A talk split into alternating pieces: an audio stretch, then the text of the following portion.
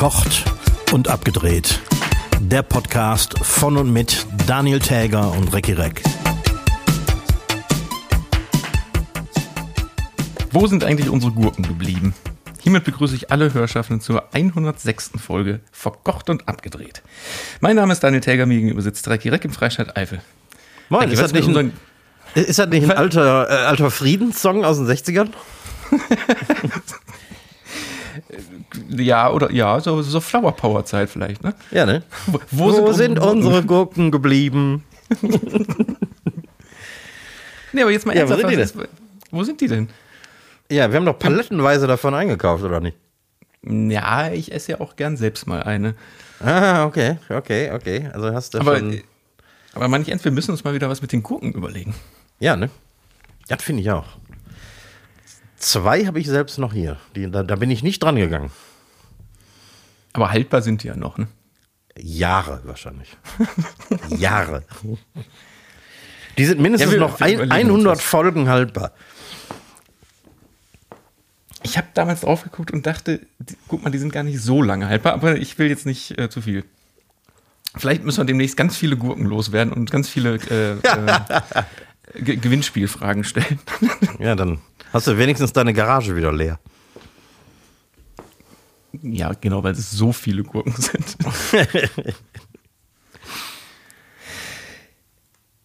Thema Streik diese Woche. Ach ja, der Streik. Findest du nicht auch, dass das alles ein bisschen zu groß gemacht wurde übers Wochenende? Ja, ne? Da wurde ein riesen Panikbohai gemacht und wie ich höre von Leuten, die von Nettersheim nach Köln fahren mussten mit dem Auto, äh, überhaupt kein Problem.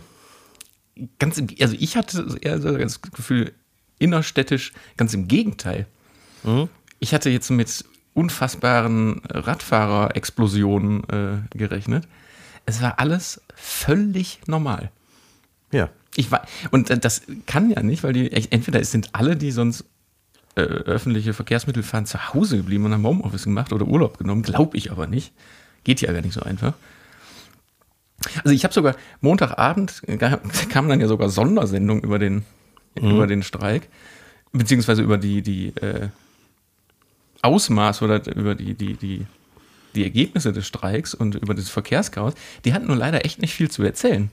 Also Nee, RTL ne? hat das schon, die haben das schon, ich glaube Samstag angekündigt, dass die Montagabend hier so eine Sondersendung um 20:15 Uhr machen. Und die habe ich mir angeguckt und dann wurden so Taxifahrer interviewt, die gesagt haben, ja, morgens und zum Feierabend hatten wir ein bisschen mehr zu tun, aber eigentlich alles normal. Aber so, die haben, die haben wahrscheinlich so richtig mit unfassbarer Berichterstattung über das Verkehrschaos Deutschland gerechnet. Aber es war nix.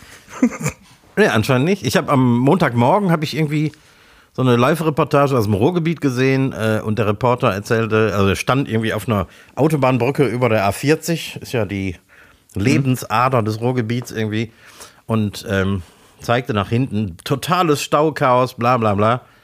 Das ist da jeden Morgen, mit oder ohne, ohne Streik. Richtig, richtig. Aber jetzt mal zu dem Streik selber, ne?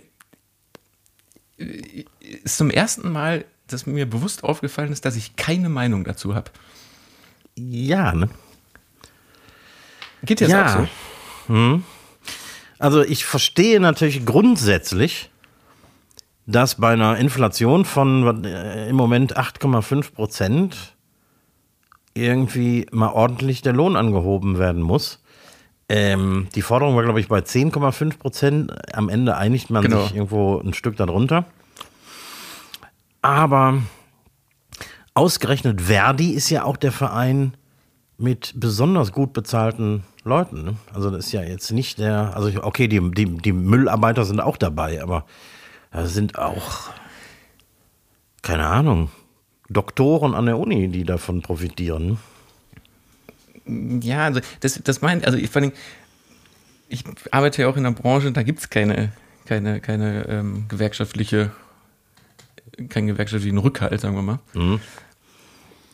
Und daher kann ich da eh jetzt nicht so mitreden, weil natürlich hätte, hätten wir alle gerne mehr und würden gern mehr, mehr in die Welt daraus verteilen. Aber man macht das ja, oder insgesamt macht man das ja auch alles nicht aus Spaß. Nee, das ist wohl wahr. Und also deswegen, ja, ich kann das auch total nachvollziehen. Ich verstehe nur nicht, wieso man da jetzt so einen Streik, also so, so einen Warnstreik in deutschlandweiten rausbrechen muss, weil was bringt das am Ende des Tages? Hat man da gesehen? Irgendwie nix. Nix, ne? Ja, ist äh, Problem ungelöst. Und, also, also wie gesagt, ich habe da so, so ganz blöd, ich habe keine Meinung dazu. Ne, so richtig habe ich die auch nicht. Der, guck mal, war, der Streik war sogar so egal, dass noch nicht mal die Klimaaktivisten auf den Plan gerufen wurden, in dem Verkehrschaos noch mal ein bisschen Chaos zu stiften. Stimmt, die haben sich nirgendwo festgeklebt. Schon wieder eine Chance vertan. Ja. Also so langsam kann man die auch nicht mehr ernst nehmen. Boah, aber hast du, jetzt das ist ein ganz anderes Thema und viel zu schlimm eigentlich. Hast du dieses, dieses Video im Internet gesehen, wo der LKW-Fahrer völlig entnervt diesen Klimakleber von der Straße reißt, den auf den Bürgersteig zerrt und den voll in den Bauch tritt vor Nee. Wut? Also richtig viel zu aggressiv und, also mein Gott. Also so entnervt von der Straße zerren und auf den Bürgersteig Ja. schmeißen, ja, aber dann auch noch richtig volle Kanone in den Bauch getreten. Wow. Der war sauer. War der Klimaaktivist denn festgeklebt? Ich glaube noch nicht. Also das Video fängt an, wie der den gerade so am Schlawittchen quasi über, über, den, über den Bordstein zerrt. mein Gott. ja, ich glaube, die, also ich meine, das ist natürlich äh, eine völlig unangemessene Reaktion, aber die Klimaaktivisten, die tun sich mit sowas keinen Gefallen. Niemand hat Verständnis für solche Aktionen. Nee, weil der arme LKW-Fahrer, auch wenn er jetzt maßlos übertrieben hat, der kriegt einen Arsch voll, wenn er zu spät seine Ware ausliefert. Ja, genau. Und zwar nicht nur von seinem Chef, sondern auch noch von dem, wo die Ware hinkommt. Und ne, dieser Rattenschwanz, der da dran hängt. Ja. Und, Und die sind ja einfach absolut- völlig alternativlos. Die können nicht Ja, mit dem Fahrrad fahren. Das äh, äh, ändert einfach nichts an der, an der Aufmerksamkeit fürs Klima. Also die, die, die tun dem Klima auch keinen Gefallen. Nee, irgendwie nicht. Apropos, wir haben eine Einsendung bekommen zum Thema äh, Pristimantis Greta Thunberg, Ja. ähm, weil wir ja doch in der letzten Woche gerätselt haben, warum denn gerade Greta Thunberg nach einem, was war das, ein Frosch Mhm. ähm, benannt wird. Also nicht, nicht Thunberg nach einem Frosch, andersrum. ähm, und zwar ist dieser, dieser, dieser Frosch in Panama, meine ich war es, der ist auch vom, vom, von der Erderwärmung bedroht Okay. und sein Lebensraum schwindet. Und so kamen die darauf, den so zu benennen. Der hat also nicht vom schwedischen Parlament gesessen und ist deshalb nach Greta benannt worden. Richtig, genau. Gut, dass wir das wissen. So, und eine weitere Frage der Woche hätte ich, würde ich jetzt hier mal auf den Tisch werfen. Ähm, Ampelverhandlungen. Die fangen Ja. Sonntagabend um 18.30 Uhr an. Haben ja wahrscheinlich alle gedacht, die sind allerspätestens, ja, vielleicht jetzt nicht zu den Tagesthemen, aber irgendwann in der Nacht zu Hause. Machen 20 Stunden am Stück bis zum nächsten Mittag, müssen dann abbrechen, weil Scholz und Konsorten nach Holland zu einem Meeting müssen und da was machen und machen dann Dienstagmorgen weiter. Wann schlafen diese Menschen? Vielleicht im Auto auf dem Weg nach Holland. Ja, und ich, hast, du- hast du die Nachrichtenbilder von, von Scholz in Holland gesehen? Da, Nee. da war nicht mal eine Spur von Augenringen. Ja. Der hat wahrscheinlich eine gute Visagistin. Ja, oder so Tabletten. Ich, hab, es, ich fand's Wahnsinn. Vielleicht koksen die alle in der Ampelregierung. Genau. Und das, das war gar nicht äh, schlimm, dass die 20 Stunden gemacht haben. Die wollten das alle. Die, die fanden, komm, jetzt, jetzt mal, heute, wir machen mal die Nacht durch. Ja, man kann denen nicht vorwerfen, dass sie nicht arbeiten. Ne? Nee, also das beweist es doch. Absolut. Die, das, die arbeiten sich tot, oder? Ja, das kann nicht gesund sein. Also das, das, das müsste auch anders gehen. Vor allem hatten die ja vor, das äh, ist ja eigentlich so eine, so eine äh, Regel, die sich die Ampelregierung selbst gesetzt hat, keine Nachtsitzungen mehr und so. Hat wohl nicht funktioniert. Ja, ist aber auch ein bisschen blauäugig gedacht, wenn man sonntags abends um 18.30 Uhr anfängt. Stimmt wohl. Die haben wahrscheinlich erwartet, um äh, pünktlich sich zu den Tagesthemen um 22.15 Uhr fertig zu sein. Ja, ja. Mhm. Ist klar. Und dann konnten die am nächsten Tag noch nicht mal hart, aber fair gucken. Stimmt. Also ich habe da mal kurz reingeguckt. Ne? Seitdem Frank Plasbeck die Sendung nicht mehr macht und Ja. sein kleiner Zieh, so Louis Klamroth, ne? Mhm. dem entgleitet die Sendung. Echt? Der hat das nicht im Griff. Oh. Also das, da, da ging es um äh, Thema Klima, Thema Streik, so, so, so die typischen Themen, die in so Sendungen besprochen werden. Und die Gäste haben sich angekeift und gestritten und der steht da wie, wirklich wie so ein, wie, wie der Sohn, wie der kleine Sohn, der sich nicht einmischen will, wenn die Eltern sich streiten. Oh. Also wirklich, der, der, ganze- der hat die ganze, das ganze Konstrukt nicht im Griff. Tja. Gab es denn äh, böse Kritiken? Ja, es gibt ja immer mal, wie eigentlich im Prinzip äh, jeden, also immer am nächsten Tag der Sendung gibt es immer Kritiken und gibt es über die Sendung ja prinzipiell, aber eher bezogen auf die Gäste und die Aussagen, die getroffen werden und nicht auf den, den Host der Sendung, der das eigentlich alles so ein bisschen zusammenführen soll und in, in Bahnen lenken. Und das schafft er nicht. Und dann, weißt du, der, dann merkt er, er schafft das verbal nicht. Und dann geht er, geht er wirklich so vorne an das Panel dran, stellt sich vor die, guckt links, guckt rechts, guckt links, guckt rechts und ge- geht so körperlich quasi dazwischen. Richtig, also das ist so peinlich. Du musst da mal reingucken. Ey. Mann, Junge, mach vielleicht was anderes. Ja, zu Hause hat wahrscheinlich auch äh, seine Freundin, wie heißt sie noch? Ähm, Äh, Luisa. äh, Luisa Neubauer. Neubauer. der, die, äh, die Hosen an. Der arme Kerl. Arme Kerl. So, und noch eine Sache habe ich gelesen. Chico hat schon wieder im Lotto gewonnen. Boah, da war was. Chico, für die, die ihn nicht kennen, ist so ein Typ, der, ich meine, im letzten Jahr, so im letzten, keine Ahnung, irgendwann 2022, Millionen, Abermillionen im Lotto gewonnen hat und damit so ein bisschen in die Presse gekommen ist, weil der völlig absurd seine Kohle verprasst hat und sich hunderte Pelzmäntel und viel zu teure Autos und auch viel zu viele Autos und so gekauft hat. so ist er ja so ein bisschen in die, in die Presse und in, ins, äh, in die Bekanntheit geraten. Na, und jetzt hat er halt schon wieder im Lotto gewonnen. Zwar nur ein paar tausend Euro, also fünf richtige. Und hat jetzt wenigstens mal was Vernünftiges gemacht, hat die jetzt äh, gespendet und verschenkt. Oh. Den Gewinn. Also Aber es- da ist, da stimmt doch. irgendwann- Es kann doch nicht sein, dass jemand zweimal so kurz hintereinander im Lotto gewinnt. Also die Wahrscheinlichkeit ist äußerst gering. Wie war das? Äh, sechs richtige, die Wahrscheinlichkeit ist irgendwie 1 zu 14 Millionen. Sowas, ja.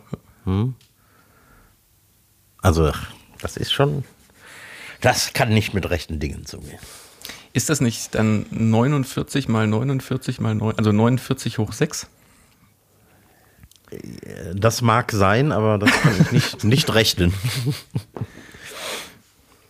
Weil das wäre, glaube ich, wesentlich mehr als 14, 14 Millionen. Millionen. Vielleicht hört uns ja ein Mathe-Professor zu und kann das, kann das mal Ah ja, erklären. vielleicht können wir das aufklären.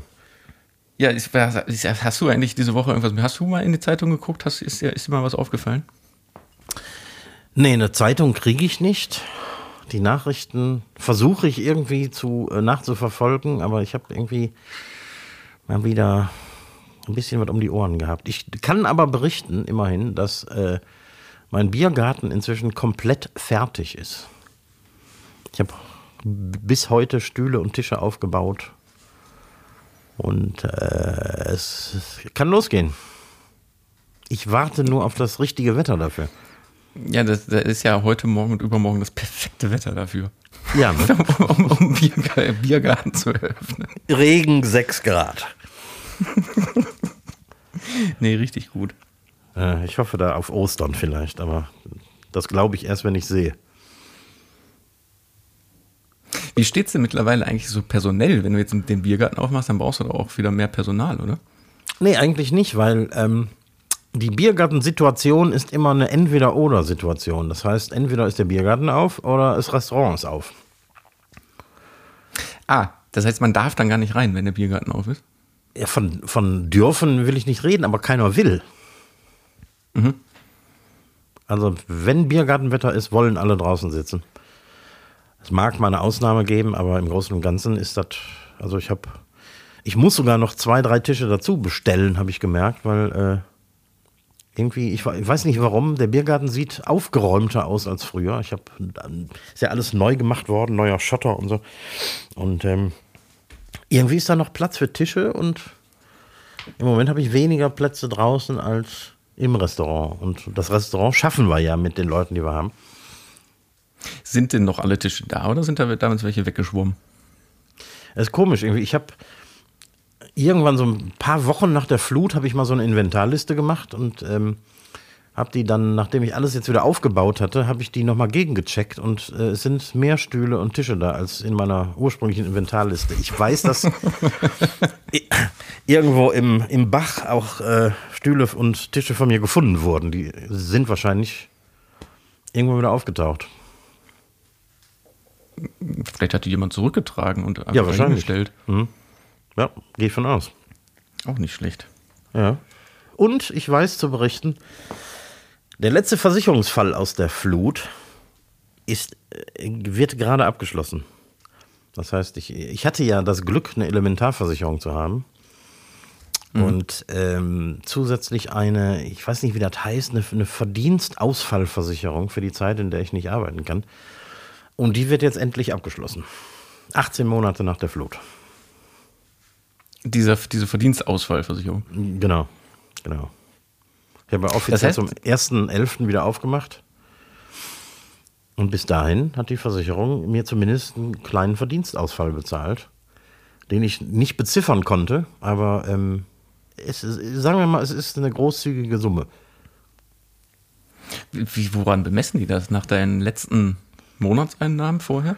Nee, ich habe den vor mindestens einem Jahr habe ich den mal, äh, weil meine letzten richtigen Zahlen ähm, dank Corona äh, war, waren im Jahr 2019. Da, das war das letzte Jahr, in dem ich voll durchgearbeitet habe. Und daran haben die das bemessen. Und dann haben die sehr lange gebraucht. Die haben mir irgendwann mal eine Abschlagszahlung geleistet, so einfach mal so. Und dann haben die aber echt jetzt über ein Jahr gebraucht, um das zu berechnen. Tja, mein Gott, da, da, die Mühlen langsam ähm, malen. La langsam da auch malen. Malen da auch langsam. Ja, absolut. Also das, da bin ich denen auch lange hinterhergelaufen. Das war jetzt nicht ganz so reibungslos wie, wie ähm, der eigentliche Ersatz meiner, meines Interieurs und so.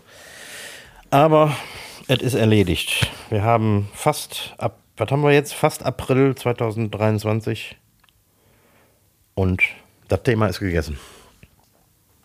Sehr gut. Jo. Das freut mich. Ähm, ich habe ein, ein Album der Woche mitgebracht.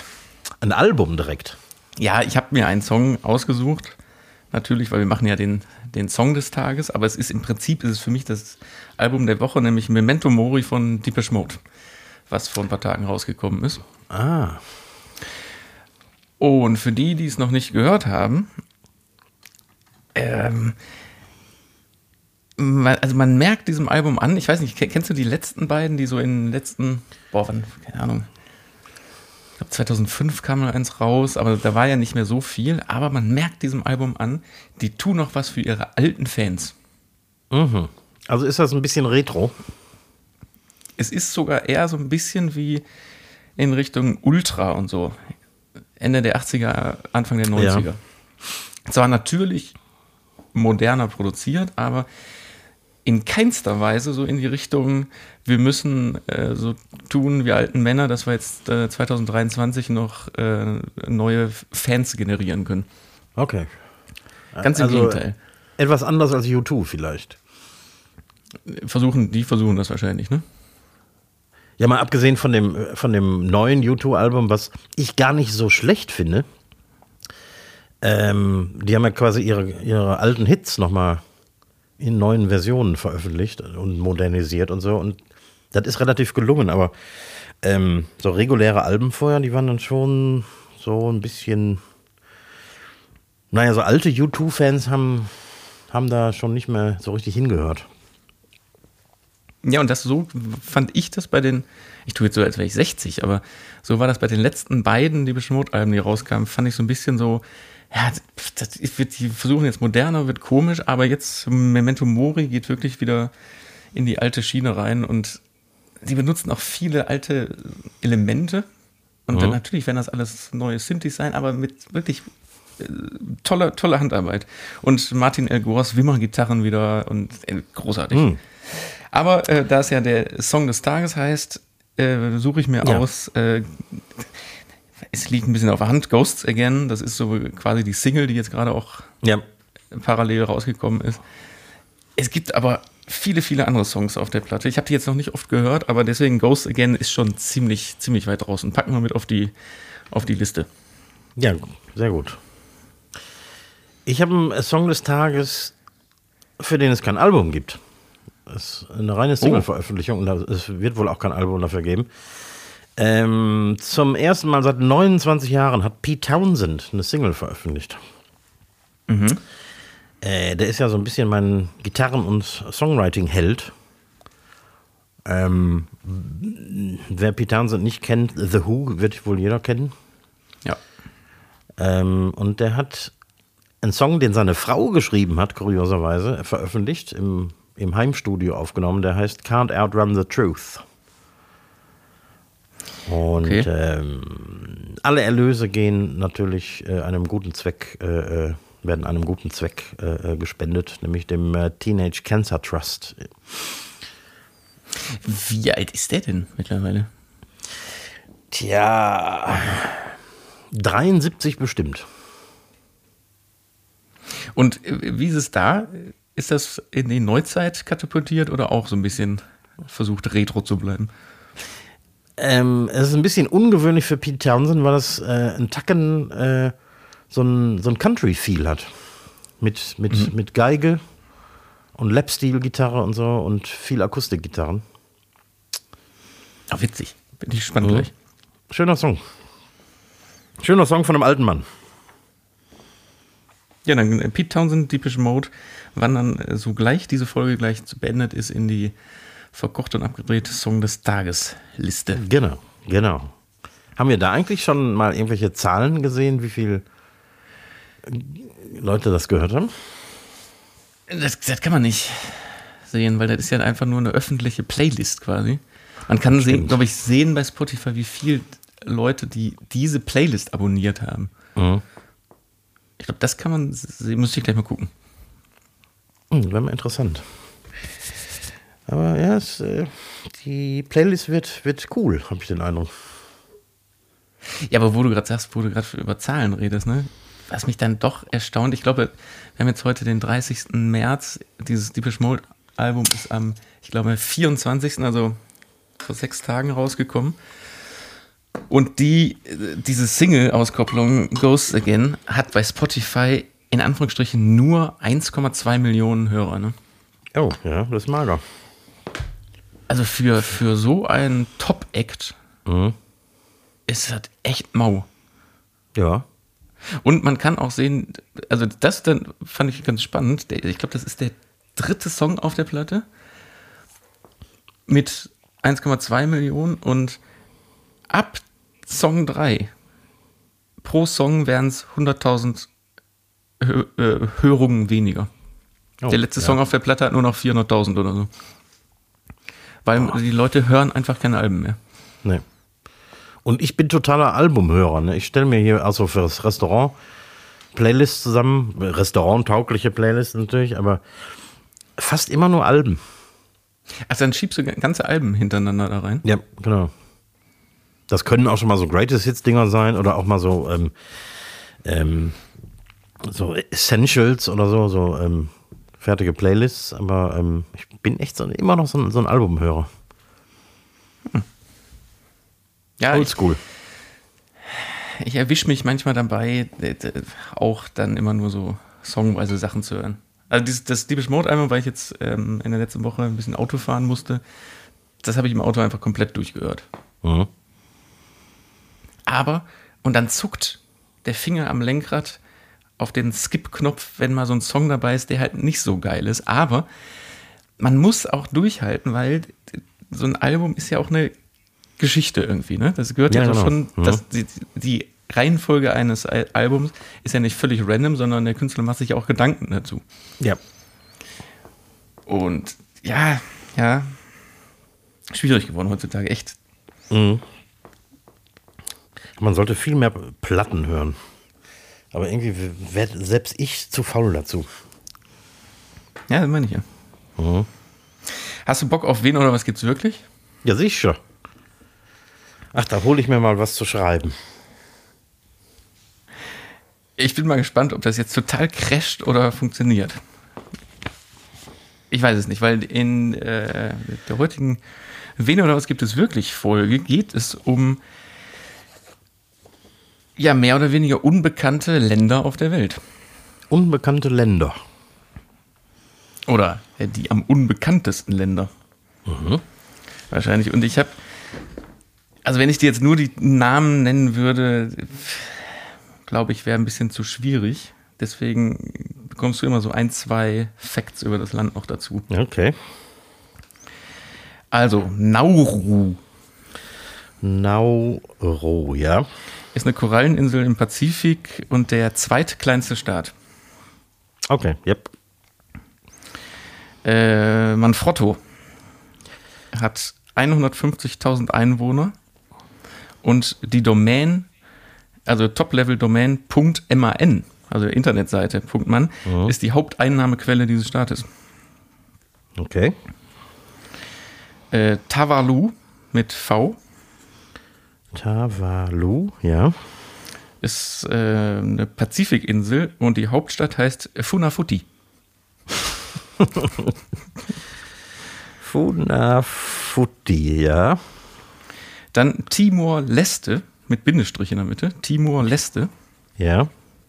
ist äh, östlich von Indonesien, hat etwa 1,3 Millionen Einwohner und Katzen sind heilig. Okay. Warum nicht? Und das letzte ist äh, Kiribati. Ja. Dort wohnen 110.000 Einwohner und gilt als erstes Land, das äh, am Klimawandel buchstäblich im Meer versinkt. Ja. Okay, dann haben wir 1, 2, 3, 4, 5.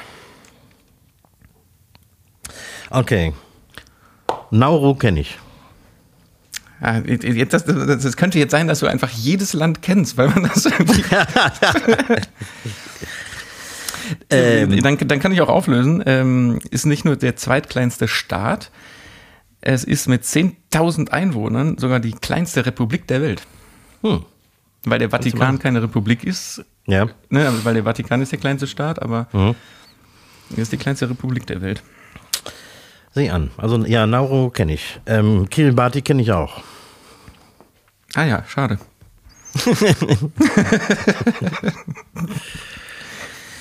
Ähm, Timor kenne ich. Und dann ist Timor-Leste nicht unwahrscheinlich. Naja, ich, ich, jetzt sage ich, ich sage jetzt, so- jetzt sage ich einfach mal nichts mehr. Ähm, bleibt noch äh, Tavalu und Manfrotto. Ähm, Tavalu kommt mir sehr bekannt vor. Manfrotto auch. Aber da glaube ich, da hast du einfach an irgendeinem Kameraständer von euch den Namen abgelesen. Und hast daraus ein unbekanntes Land gemacht, das es gar nicht gibt. Verdammt, verdammt, ich dachte, drauf rein. Aber kommt die Erklärung mit, dass die Domain MAN die Ja. Haupteinnahmequelle ist, war nicht schlecht. Das war nicht schlecht, ja, das stimmt. Aber soll ich dir was zu Ta Tavalu sagen? Ja, gerne. Weißt du, was deren tatsächliche Haupteinnahmequelle äh, des Landes ist? Die Äh. Top-Level-Domäne .tv. Tatsächlich? Ja, deren Weil Landesdomain ist .tv und weltweit jeder scheiß TV-Sender und. Produktionsfirma Mhm. äh, buchen .tv-Domain für ihre Internetseite. Und das ist, damit machen die den größten Umsatz, muss man überlegen. Ja, e- endlich habe ich immer wen oder was gewonnen. So. Äh, äh, Timor-Leste, also die Katzen sind dort heilig und wenn man eine Katze tötet, dann ist man äh, für die nächsten sieben Generationen verflucht. Wow. Wow. Ganz gemein. Scheiße, aber ich wusste, dass du, also weil ich, als ich das gelesen habe, ich kannte keins davon. Hab noch nie irgendein Land davon gehört. Aber ich hatte die Vermutung, dass du, du davon irgendwie die Hälfte schon wieder kennst. aber ich äh, Kiri, Kiribati ist schon krass, ne? Das ist einfach so ein, ich meine, Ja. klar, ist ein Insel, Inselstaat, aber den wird es einfach in der Form bald nicht mehr geben. Ja, irgendwie ist, äh, ist die höchste Erhebung da 50 Zentimeter über dem Meeresspiegel oder sowas. Ja, ja, genau. Bleibt nicht viel von übrig. So, mach dir selber mal einen Tusch. Hast du deine Tuschmaschine da? Warte mal, ich habe Ja. doch, ich hab doch hier eine Tuschmaschine. Warte mal. Machen wir mal.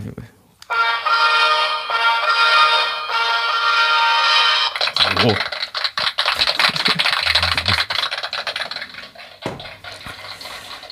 So, ein Tusch äh, für den Ich, ich finde, wir, so, wir sollten viel mehr wie so eine, wie so eine, so eine schlechte Morningshow. Äh, Ja, ne? Viel, viel mehr mit so Sounds und so, so, so, so Bumpern und Teasern arbeiten. Und dann so eine, so eine künstlich gute Laune-Stimmung verbreiten. Boah, furchtbar. Furchtbar. Wenn du so morgens um 6 Uhr im Auto sitzt und fährst irgendwie so, haben wir glaube ich schon mal drüber geredet, die A3 runter Richtung Hessen rein und dann kommen so langsam die anderen, die anderen Radiosender und du denkst so, so halt die Fresse einfach. Boah, die sind so schlecht, ne? Dagegen si- sind hier äh, WDR-Sender noch eine echte Wohltaten. Ja, aber die haben ja nicht so diese, da, da heißt das ja auch nicht Morning Show, sondern da heißt das Radio. Radio Genau. morgens. Oder, oder Morgenmagazin oder irgendwas. Ja, Aber allein der Name Morning Show suggeriert ja schon dieses so, nee, nee, nee, nee, nee lass. Lass mal sein. Hast du denn einen Tipp des Tages mitgebracht? Ja, Äh, Quatsch, ein Tipp der Woche. Ein Tipp der Woche habe ich sogar. Vielleicht möge ich jetzt von vielen Stellen verlacht werden, aber ist jetzt auch, auch nicht so, als hätte ich den Knopf noch nie gesehen. Aber seitdem ich das einmal ausprobiert habe, benutze ich es ständig. Nämlich an der Spül- und Waschmaschine gibt es ja den Knopf, der da sowas ähnliches heißt wie fertig in Punkt, Punkt, Punkt. Das heißt, du kannst morgens aus dem Haus gehen, sagst, also belädst die Waschmaschine und sagst, fertig in neun Stunden Start. Und dann fängt die Waschmaschine autark dann an, wenn sie meint, dass dann in neun Stunden sie dann auch wirklich fertig ist. Das heißt, du kommst nach Hause und die Waschmaschine piept. Und das gleiche mit der Spülmaschine. Wenn, wenn man morgens die Spülmaschine anmacht und laufen lässt, dann abends nach Hause kommt, dann ist da alles kalt, steht noch Wasser drin. Aber man kann das so programmieren, dass das gerade fertig ist, wenn man nach Hause kommt. Was hast du denn für Hightech-Maschinen? 0,0. Die Spülmaschine ist von Ikea. Also, und ich habe das irgendwann mal an der, Waschmaschine entdeckt und dachte, boah, super.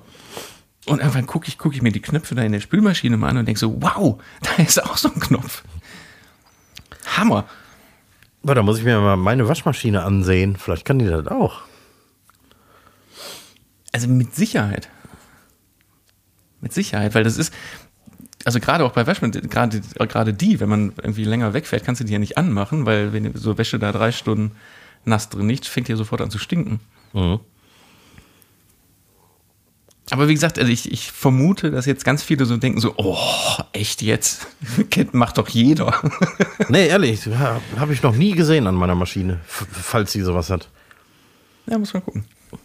Super Ding. Was hast Ja, du mein, mitgebracht? Mein Tipp der Woche ist, ähm, altmodische Cocktails wieder rauskramen. Da habe ich gerade so ein bisschen Spaß dran. Ja, so so ähm, Aperitifs-Cocktails irgendwie. Kier, Kier Royal oder was? Ja, zum Beispiel Gin Tonic, Negroni, Margarita, ähm, Martini, Key Moment Royal äh, auch. Gin Tonic ist, ist ja wohl eins der populärsten. Das ist übrigens kein äh, Cocktail, sondern Long Drink. Ja, das stimmt. Ja, äh, aber das kriegst du doch mittlerweile, das kriegst, kriegt man hier am Kiosk. Ja, aber viele ähm, Cocktailbars und so, die ähm, machen unheimlich wilde Dinger irgendwie und äh, mit vielen Zutaten und so und so die Klassiker sind ein bisschen in Vergessenheit geraten. Okay, Gin Tonic ist ein derartiger Klassiker, den gibt's heute noch überall. Also es gibt in Köln, glaube ich, mittlerweile mehr Gin-Destillerien oder wie nennt man das, als äh, Supermärkte. In jeder scheiß Straßenecke siehst du ja der Gin, der Gin, der Gin. Gin wird tatsächlich sehr populär. Deswegen ist ja auch ein einfaches Rezept und überhaupt diese ganzen Klassiker, die sind sehr einfach. Du brauchst also nicht unzählige exotische Zutaten. Ähm, das macht mir gerade so ein bisschen Spaß. Was ist denn, äh, wo wir gerade bei Kier Royal waren, das kenne ich selbstverständlich äh, eigentlich nur durch die Serie Ja. mit Mario, Mario Adolf damals. Was ist das? Das ist ein Cassis, der mit Prosecco aufgefüllt wird. Oder Sekt. Also eher süß. Ja, ist relativ süß. Habe ich jetzt neu bei mir auf der äh, Karte als Aperitif und zwar nicht mit Cassis, sondern ich kriege aus äh, Monschau von so einer kleinen Schnapsbrennerei so einen, so einen aufgesetzten Johannisbeerlikör. Und den gießen wir mit Prosecco auf und haben dann quasi ein Eifel Royal. Ah ja. Und was sind noch so, so also ich, wie gesagt, weil ich, ich trinke das ja alles nicht. Was, was sind denn noch so Klassiker, die. Also was, was trinkt denn hier ähm, James Bond? Wodka Martini. Ein Martini, genau. Gerüttelt und nicht geschürt. Ja, richtig. Also Ma- Martini selbst ist doch auch schon ein Schnaps, oder? Ein Martini Oder- ist, ist ein, ein, Wein, ein gespritteter Wein, also irgendwie so ein, äh, so, so wie Cinzano und, äh, und Konsorten. Aber der, der Und dann Cocktail kippt man da Wodka rein und also das ist halt schon. ja, das ist Wodka mit einem Vermouth, also mit so einem Wermut gespritteten Wein. Ähm, ich weiß nicht, ob da noch was drin ist. Ich, ich, kenne das nicht auswendig, aber ähm, viel mehr wird da nicht drin eine sein. Olive. Eine Olive, genau, das stimmt. Hm? Ja. Negroni ist auch irgendwie- ist Gin mit äh, einem roten Vermouth und noch einer dritten Zutat, auf die ich gerade nicht komme. Aber du brauchst ja nicht viel für und dann, die sind echt super lecker, diese, diese alten Dinger. Es gibt hier in Ehrenfeld gibt's so ein ah, so eine Cocktailbar. Wie heißt das nochmal? Sowieso Bla Berlin. Berlin Bar? Bar Berlin? Irgendwie sowas. Und die machen so auf ganz, also da, da hättest du wahrscheinlich Spaß. Ich war da jetzt auch, wie lange? Seit fünf Jahren nicht mehr wegen Corona und so. Und die machen so auf, auf, auf so eine schicke, klassische, alte Berliner Cocktailbar. Hm? So, die haben auch so, so richtige so, so Cocktail-Shaker-Kellneranzüge, also mit, mit Weste hinter, Ja. hinter der Theke und so. Riesige Theke wahrscheinlich. Riesige Theke und alles, also ne, dann kriegt man sein Glas da so auf so einer Serviette abgestellt, kriegt Ja. Nüsschen dazu. Und ich stehe dann an der Theke und sage, was habt ihr denn für ein Bier da?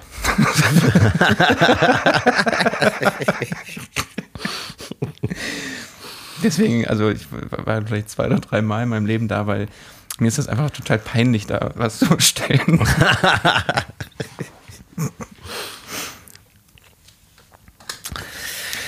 ja. Ja, aber, also, aber schöner Tipp. Das heißt, aber der, der Tipp beinhaltet ja, den bei dir zu trinken. Ähm, wenn man möchte, gerne bei mir. Aber auch die, äh, die sehr altmodische äh, äh, ähm, heimische Bar sollte man vielleicht mal wieder aufleben lassen. Boah, ich hätte ja so gerne ne, eine Minibar zu Hause. Also so eine, so eine, wie nennt man das? So eine Bar. Ja, ich erinnere mich, als ich aufgewachsen bin, hatten meine Eltern so, ein, so, eine, so, ein, so einen Wandschrank In so einem typischen 70er-Jahres-Stil, so äh, gefaktes Wurzelholz oder so ein Scheiß. Mit, äh, auf der einen Seite war eine Klappe für den, oder zwei Türen, glaube ich, für den Fernseher. Und auf der anderen Seite war so eine Klappe, die von oben runtergeklappt wurde, wo du dann quasi so eine Art Tisch hattest, um deine, um deine Longdrinks vorzubereiten. Mit so einem Spiegel mhm. hinten drin, Licht und so. War der Fernseher links? Ja. Kann es sein, dass deine Eltern meine Großeltern sind? Wer weiß. Weil ich, ich könnte dir dann dazu sagen, das war kein gefaktes Nussholz, sondern ich glaube, das war wirklich, das, dieser Schrank, der war so unfassbar massiv. Aber wirklich. Das war wahrscheinlich noch echt. Echtes links, Tropenholz. Links dieser, Schrank mit der, mit der, mit der Röhrenglotze drin. Oben mhm. drüber waren die Dias gelagert. Und dann rechts davon genau, also nee, genau, und rechts von, in der Mitte war die Bar. Und rechts davon war der ähm, Plattenspieler und die so Platten. Aber auch alles mit so Licht drin. Ja, genau. Hm. Und da habe ich als Kind schon, habe ich da schon immer gerne reingeguckt und ich würde heute ja auch nur da reingucken, weil ich trinke das ja alles nicht im Quatsch, weil man kann ja jetzt nicht so eine, so, eine, so eine Hausbar machen und stellt da eine Kiste Becks rein, das ist ja auch an. Nee. aber ich wirklich so, aber genau diesen Style, super. Genau, ja, echt? Genau das wünsche ich mir. Und diesen Schrank hätte, hätte ich gerne wieder. Boah, als, wir, als der damals da raus katapultiert werden musste, ich weiß, da sind, waren einige starke Menschen am, Stark, äh, am oh. Start, die das Teil, ja, weil wenn Opa irgendwas gebaut hat und der hat viel gebaut und der hat nur mit echtem Holz gebaut, dann war, also dann war das aber auch so schwer. Ja, klar. Trotzdem sollten wir nochmal checken, ob das nicht die gleichen Menschen sind. Moment mal, nee, geht ja, dann wärst du ja mein Vater. Oder zumindest mindestens mein Onkel. Ja. Nee, das, ja, schließt, das, das schließen wir jetzt hier aber mal aus. Ja, es ist nicht sehr unwahrscheinlich, obwohl wir aus der gleichen Stadt kommen. Ja. Ja, aber vielleicht ist das auch so ein Mülheim-Ding mit diesen ja, ja Ruhrgebiet. Fernseh, ne? Fernsehbar und ja. Medien, nee, äh, äh, Audioschrank. Ja, Audio und TV. Ich überlege ähm, gerade, ja. meine andere Oma ne, hatte auch so ein. Also das war diese, diese Schränke waren ja auch so monströs. Bei der, bei der ja, anderen Oma erinnere ich mich, gingen die auch ging das wirklich vom Boden bis unter die Decke. Ich glaube, da war noch nicht mal ein Spalt, sondern das war mhm. so in den Raum rein, dass es zum Raum und den Raum natürlich auch wahnsinnig verkleinert hat, weil alles in dunklem Holz gehalten. Ja. Und da war der Fernseher auch im Schrank. Mhm. Ich glaube, ich glaube, ja. Dieses dunkle Holz war sehr angesagt. Und das war die Edelversion, weil äh, dieses Gelsenkirchener Barock gab es natürlich auch, ne? Ja, ja, klar klar. Also Eiche rustikal mit, mit Butzenscheiben.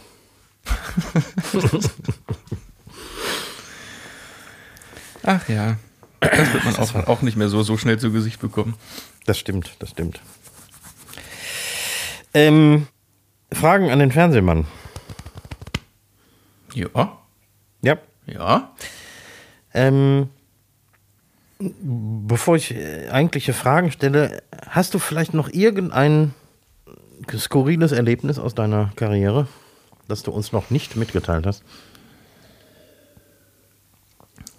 Bestimmt.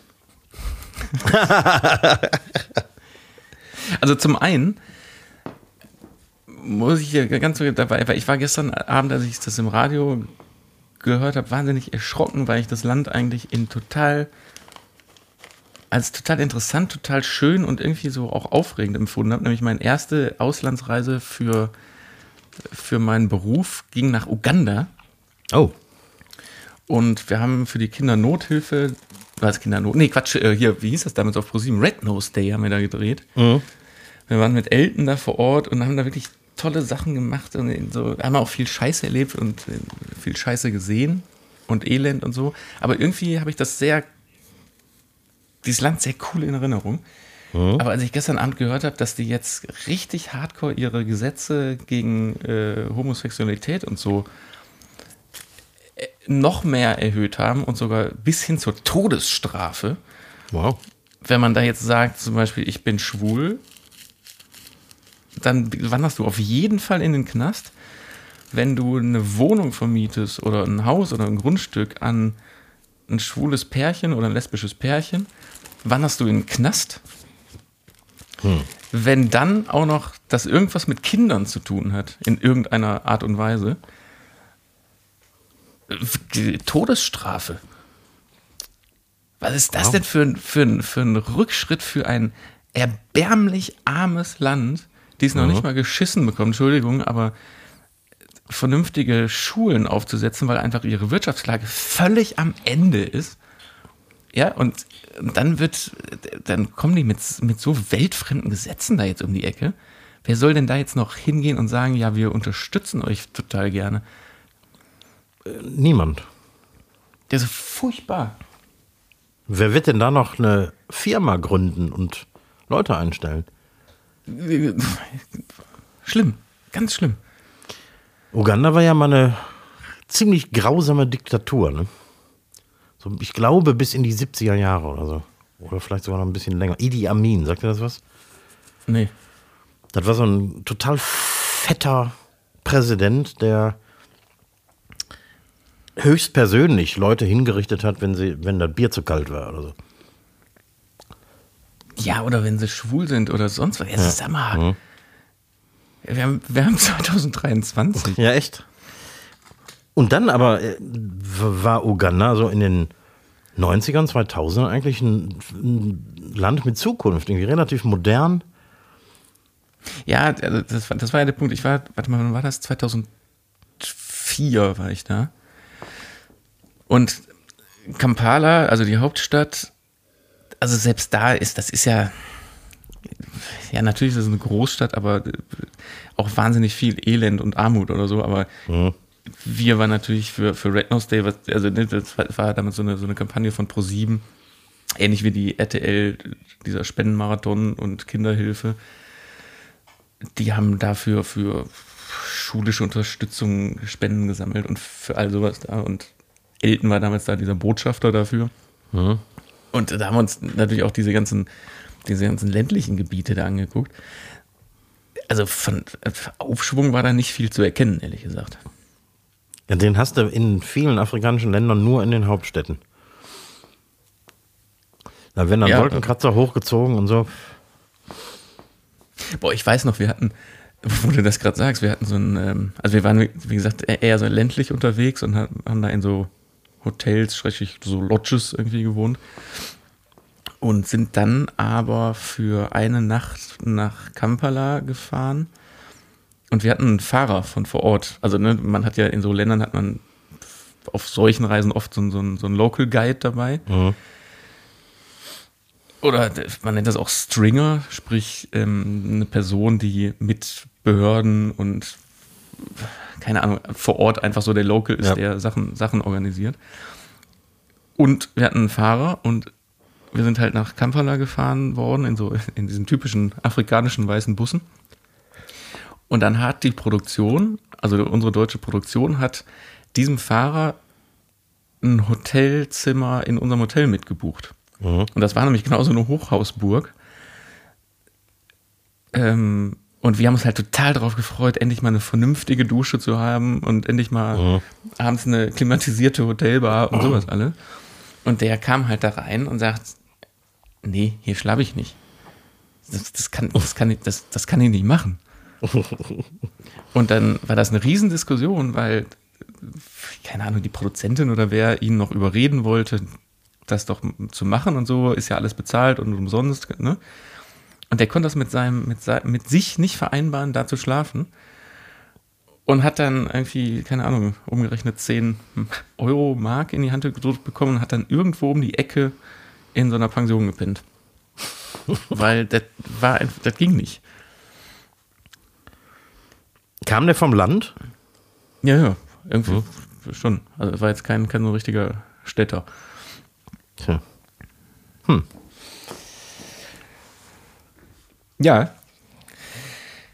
Ja, guck mal, da hat, ohne dass, dass du, dass ich es äh, überlegt habe, zack, zack, Story. Ja, sehr gut. Das können wir öfter machen. Da, ich Aber du hast noch einige. Aber, aber trotzdem meidet Uganda, ey. Spasti, Spasti-Land, ey. Meine Fresse. Ich habe eine Hörerfrage von äh, Cameron aus äh, Wien. Selbst in Wien haben wir Hörer. Okay. Und er fragt, ich, ich kenne die Antwort natürlich, glaube ich, glaube ich zumindest. Ähm, er fragt, hast du schon mal im Bereich Film Fiction gearbeitet und wie unterscheidet sich die Arbeit von Non-Fiction? Dann beantworte du die Frage doch einfach mal. Ich vermute, du hast noch nie, nee, ich will, also zumindest nicht als Kameramann im Fiction-Bereich gearbeitet. Ja, quasi korrekt. Ähm, also, ja, ma- manchmal überschneidet sich das so, aber so wirklich Fiction, also jetzt ein Spielfilm oder eine, eine, eine- Serie, nein. Trotzdem, weil wir sind ja, wir machen ja wirklich nicht nur Dienstleistung für TV-Produktionen, sondern arbeiten auch für Kunden, die mit Ideen auf uns zukommen und produzieren dann selbst. Und da waren natürlich schon auch hier und da mal Fiction-Sachen dabei. Ja. Oder für Industriekunden so Sachen. Ja, aber natürlich nicht in dem Ausmaß. Also, weil die Frage zielt ja darauf ab. Mhm. Und ich glaube, das habe ich auch schon irgendwann mal erzählt. Das sind wirklich zwei komplett unterschiedliche Gewerke. Ich würde sogar halt noch, also noch, noch einen dritten Punkt reinbringen, nämlich Werbung. Mhm. Und Werbung machen wir relativ viel so nebenbei. Aber Was ja oft auch so ein bisschen Fiction-mäßig ist, ne? Genau, aber trotzdem ist das von, von der Arbeitsweise, von, dem ganzen, von der ganzen Produktion, wenn du das eine machst, machst du definitiv nicht das andere. In unserem Fall ist das jetzt so, dass wir Fernsehen und Werbung machen, liegt daran, dass die Firma einfach relativ groß ist und es da verschiedene, na, ich nenne es mal Abteilungen gibt. Die einen sind eher Richtung Werbung und Industrie, die anderen Richtung Fernsehen. Aber Mhm. beides machst du in aller Regel nicht. Ja. Da gibt es mal Ausnahmen, dass zum Beispiel Aufnahmeleiter zum Beispiel dann auch mal Fernsehen machen. Mhm. Weil Fiction-Produktionen unterscheiden sich ja in erster Linie dadurch, dass die über mehrere Wochen oder teils Monate gehen. Ja. Und im Fernsehen kann man sich auch mal einen Job suchen, der nur, keine Ahnung, zwei Wochen dauert. Mhm. Oder Tagesgeschäft. Selbst das Ja. gibt's ja. Okay. Und zum Beispiel, jetzt nehmen wir mal den Fall Kameramann. Wenn du als, als Fiction, also sprich äh, nicht Fernsehkameramann, keine Ahnung, einen Tag irgendeine Docu-Soap drehen müsstest, zum einen könntest du das nicht, Mhm. weil du einfach genau diese, diese Abläufe, du musst als, als Fernsehkameramann viel mehr im, im Kopf in Echtzeit machen und ad, hoc entscheiden als im Film. Im Film ist alles vor, vorweg geplant. Da gibt es jeden Abend, vor jedem Drehtag gibt es Regiebesprechungen, was, was machen wir morgen wie. Da ist jedes Frame, jedes Bild ist durchgeplant. Im Fernsehen musst du von, von der einen auf die andere Sekunde entscheiden, wie du irgendwas umsetzt. Also zum einen könnte der es nicht, zum anderen könnte der aber auch nicht bezahlt werden, weil seine Tagesgage viel, viel zu hoch ist. weil ne, ne, natürlich die Kreativarbeit im Film und in, in der Fiction ist wesentlich höher für einen Kameramann oder, oder einen DOP, aber der geht ja nur, weil er dann sich, sich eine Fernsehkamera und fürs Fernsehen arbeitet, geht er ja nicht von seiner Tagesgage runter. Warum sollte er? Ja. Und das, das sind Dimensionen, äh, vergiss es. Ja, das sind Künstler, ne? Ja, ja, ja, eben. Okay. Ähm, du hast doch bestimmt auch als Tonassistent angefangen, ne? Klar. Mischer um den Hals gehangen, die Angel in der Hand. Warum, also, wenn ich das richtig verstehe, sind viele Leute, die später Kameraleute wurden, haben als Tonassi angefangen. Warum, warum ist das so ein, so ein Anfängerjob? Oder tue ich den Tonassis damit Unrecht? Jein. Weil ich habe auch schon zum Beispiel ältere Tonassis getroffen, ähm, die ganz sicher keine Anfänger waren. Nee, also deswegen sage ich Jein. Also früher war das. früher bestand so ein klassisches Fernsehteam, was ja heutzutage aus zwei Personen, nämlich Kameramann, Tonmann, besteht, bestand aus drei Personen, nämlich Kameramann, Tonmann und Kameraassistent. Mhm. Da war der so ein bisschen der Werdegang, du warst Kameraassistent und bist dann Richtung Kamera gegangen. Und der Tonmann war im Prinzip sogar ein Toningenieur, Mhm. der Ton gemacht hat. Heutzutage ist das so ein bisschen natürlich alles aufgeweicht, weil der Fernsehtonmann auch zeitgleich so ein bisschen der Kameraassistent ist, Ja. weil die Technik einfacher und leichter geworden ist. Aber, und dann kam 2002, glaube ich, ist der Mediengestalter Bild und Ton erst entstanden, also der Ausbildungsberuf Mhm. wo du im Prinzip die ganze Bandbreite, also deswegen heißt es Mediengestalter Bild und Ton, die, die eierlegende Wollmilchsau für irgendwas mit Medien. So, Ja. ne, da, da bist du alles und nix. Ähm, und dann steigst du in einer Firma, weil das ist eine, eine betriebliche Ausbildung, steigst du da erstmal als, als mitlaufender Praktikant oder dann als, als Tonmann ein. Weil so der ganz klassische Fernsehtonjob, den kannst du dir relativ schnell drauf schaffen. Also Mhm. wenn du ein Ahnung von oder ein bisschen Ahnung von Technik hast und so ein bisschen Menschenkenntnis und links und rechts gucken kannst, kannst du nach vier Wochen auf kleine Tonjobs beim Fernsehen äh, mitgehen. Gar kein Problem. Und so kommt das dann. So, dann läufst du da als Assistenz mit. Und die einen, die dann sagen, alles klar, das ist jetzt hier für mich der Einstieg, um schnell zur Kamera zu kommen. Das sind, das sind dann auch die, die, hoch, jetzt hat mein Computer, hat ein, ich habe meinen Computer nicht auf lautlos gestellt. Na, als hätte es aber eine Frechheit. Ähm, äh, so die, ne, die fummeln dann in jeder freien Minute, wenn der Kameramann nicht an seiner Kamera ist, an der, Kameramann, äh, an der Kamera rum, um da zu lernen. Und dann Mhm. gibt es auch die, die sagen, ich will aber auch weiterhin Ton machen. Und Ja. dann scheidet sich irgendwann der Weg in Richtung Ton oder in Richtung Kamera. Mhm. Aber, und das ist ja auch branchenbedingt, die Azubis drei Jahre lang, sagen wir mal ganz grob gerechnet, im zweiten Lehrjahr kannst du die als Ton einsetzen und werden als, als äh, Tonmann dann ja auch so verkauft. Aber ähm, das ist ja, das heißt ja nicht, dass die dann nicht an die Kamera wollen später. Ja. Aber du kannst, also definitiv, du kannst nach einem Jahr kannst du einen Azubi nicht an die Kamera lassen und eigenständig, weil der Kameramann ist schon so ein bisschen der am, am Set, der mit dem Kunden die Kommunikation hat und schon so ein bisschen der Chef dieses kleinen Teams ist. Ja. Ähm, das kannst du einem, einem einem Zweitjahres-Azubi nicht zumuten. Also deswegen gehst du wirklich durch diese Schule und machst, machst diesen, diesen Tonjob. Entweder weil du Ton machen willst, um, um zu lernen und zu lernen und zu lernen, oder um den Absprung an die Kamera zu schaffen. Also ist das schon irgendwie ein Einstiegsjob, aber, aber muss es nicht bleiben. Nee, weil gerade im Ton, es gibt auch die Leute, die im Ton sagen, ich will mein Leben lang Fernsehton machen.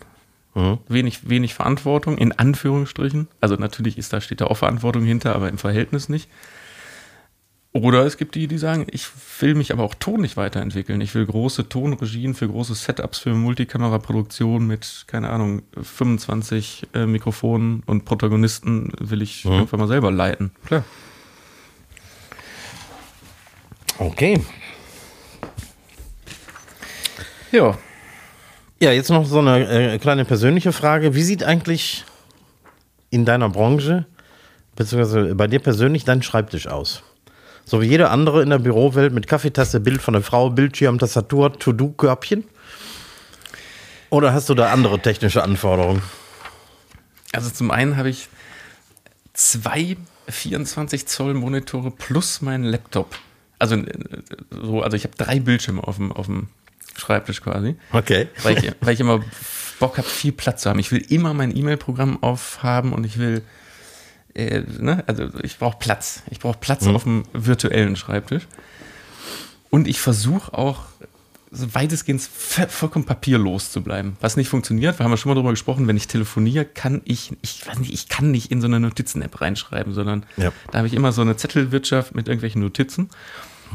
Versucht die aber möglichst schnell abzuarbeiten. Und dann ist das wie manchmal so in der Wohnung. Dann hat man so kleine Müllecken und so Abladeecken, Ja. wo man dann so Zeugs hat. Ich war, ich war jetzt ganz aktuell ganz froh. Wir hatten, ich musste äh, gestern mein, mein Büro freigeben, weil da eine, ein, ein kleines Mini-Tonstudio reingebaut wurde, um da Vertonung aufzunehmen. Und da war ich gezwungen, meinen Schreibtisch genau nämlich für diesen, ähm, für dieses Studio aufzuräumen und auszumisten und freizumachen. Ah, war das schön heute. Weil da merkt man erstmal, was man da alles für, für einen Scheiß auf, dem- auf dem Tisch hat, den man faktisch einfach nicht mehr braucht. Der einfach auch mal weggeschreddert werden kann. Weil der ist alt. Ja. Interessant, weil ähm, ich mache meinen Bürokram an Tisch 1 im Restaurant. Ich hätte einen Schreibtisch und ähm, mit Regalen für Ordner und alles. Quasi der Tisch, an dem ich jetzt gerade sitze. Aber ich bin viel lieber unten im Restaurant, wenn ich den ganzen Papierkram mache. Rechnungen bezahlen, Buchhaltung und so. Und die Kaffeemaschine ist nur fünf Meter entfernt. Und mache ich viel lieber. Und bis das Restaurant aufmacht, muss das aufgeräumt sein. Hat wahnsinnige Vorteile. Ja. Aber das, das Äh, hat ja genau, genau die Vorteile, dass du das aufräumen musst oder im Zweifel digitalisierst oder ähm, so, sonst wie wegräumen musst. Es muss weg. Also ich habe eine Schublade unter der Kasse, da liegt so ein Körbchen drin und da kommt alles rein, was ich noch nicht erledigt habe. Und wenn dann irgendwie, ähm, keine Ahnung, wenn ich an den Briefkasten gehe, äh, spät und ähm, da ist irgendwie eine Rechnung drin oder so, dann stopfe ich die direkt da rein und dann kümmere ich mich am nächsten Montag darum. Ähm, Ich, ich, ich habe auch zwei so, wie heißen diese, diese, diese Plastikteile, die man so übereinander stapeln kann, so als, Ja. wo man so, so Papierablage, sowas. ja, genau, Papierablage. Ne? So, sowas. Da habe ich zwei Stück so übereinander auf, auf dem Tisch stehen. Und da habe ich auch jetzt vorgestern gemerkt, als ich aufgeräumt habe, da ist nur Plunder drin. Da ist, da, das ist keine Ablage, sondern, keine Ahnung, da ist hier so, ein, so, ein, so, ein, so drei so Teamausweise von irgendwas drin, eine alte USB-Festplatte. Also wirklich, da ist nur Schund drin. Und das habe ich jetzt einfach erstmal eins zu eins in so einen Schrank gestellt. Da muss ich nochmal gucken, weil ich brauche dieses Ablagefach faktisch nicht, weil aktuelle Sachen habe ich immer über meiner Tastatur liegen und die müssen auch schnell weg. Die will ich schnell wegarbeiten irgendwie.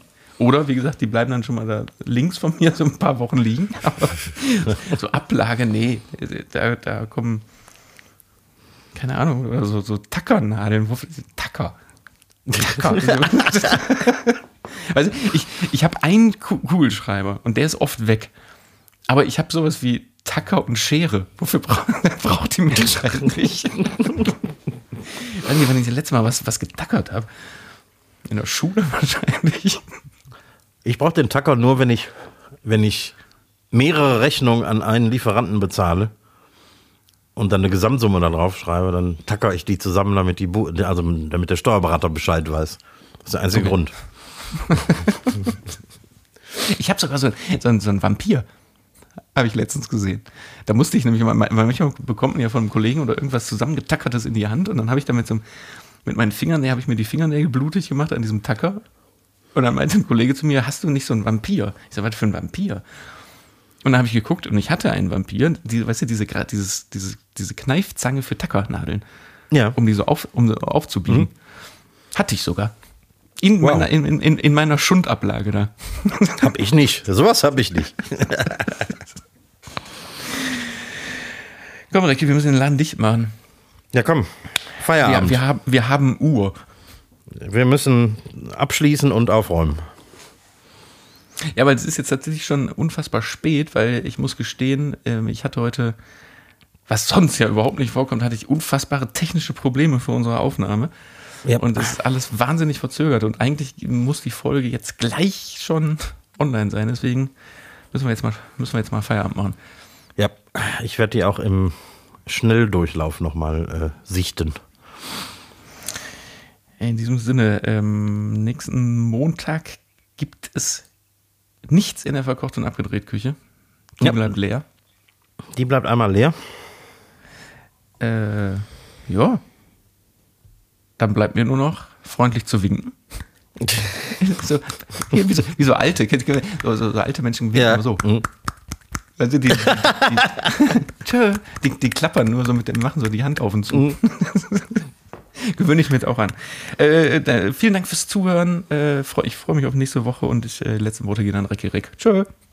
Ja, ich versuche das jetzt auch mal mit dem Winken, aber meine, meine Opa-Winke, die macht gar nicht so ein Klatsch-Klatsch. So ganz Schneller leichtes. Schneller. Na, funktioniert bei mir nicht. Ich habe wahrscheinlich schwielige Kochhände. Bis nächste Woche. Madet die Hut, schwenkt der Hut.